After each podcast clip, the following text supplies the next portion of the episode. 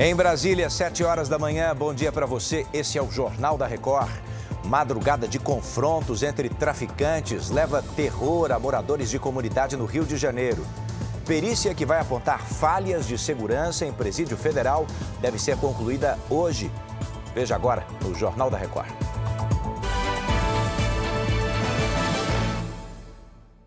Oferecimento Bradesco. Caia na folia, mas não caia na cilada. A gente está aguardando aqui para divulgar a conclusão ainda hoje de uma perícia feita na Penitenciária Federal de Mossoró, no Rio Grande do Norte, de onde dois presos fugiram. Você acompanhou essa notícia com a gente? Vamos até Mossoró ao vivo com Ayrton Silva, que tem os detalhes, porque alguma falha grave aconteceu por aí, né, Ayrton? Bom dia. Bom dia, Edu. A informação foi dada pelo secretário nacional de Políticas Penais do Ministério da Justiça. A perícia deve indicar como os dois conseguiram fugir e identificar as falhas de segurança. Cerca de 300 agentes participam das buscas por Rogério da Silva Mendonça e Deipson Cabral Nascimento. O ministro da Justiça, Ricardo Lewandowski, afirmou que vai reforçar a segurança em todos os presídios federais do país. Edu. Obrigado pelas informações, viu, Ayrton? Moradores do bairro de Costa Barros, zona oeste do Rio de Janeiro, tiveram uma madrugada de tensão e de medo por causa de um tiroteio entre traficantes rivais.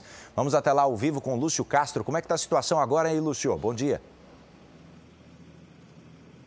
Bom dia, Edu. Neste momento não há mais confronto, mas o clima permanece tenso. Segundo testemunhas, criminosos tentaram invadir o Complexo da Pedreira, comunidade que fica aqui no bairro.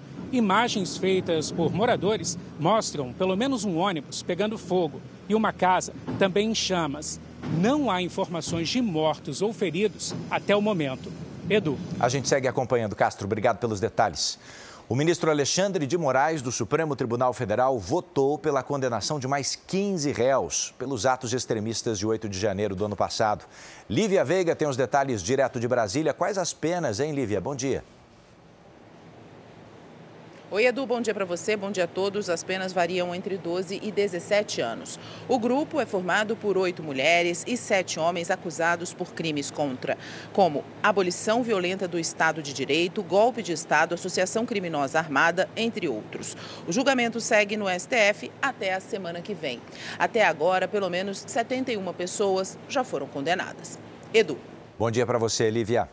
O presidente Luiz Inácio Lula da Silva se reuniu agora há pouco com o primeiro-ministro da Etiópia. O encontro faz parte da agenda do presidente brasileiro no país. Logo mais, Lula deve participar de um evento sobre questões climáticas, agricultura e segurança alimentar. Durante os três dias de viagem pela Etiópia, serão assinados acordos bilaterais nas áreas de bioenergia, ciência, tecnologia e inovação. Essa edição está terminando, então, de volta às notícias da sua região. Continua com a gente, é ao vivo. O Jornal da Record também está na sua plataforma de áudio. Daqui a pouco eu te espero com Camila Busnello, às 8h40 da manhã, no Fala Brasil. Bora para a próxima.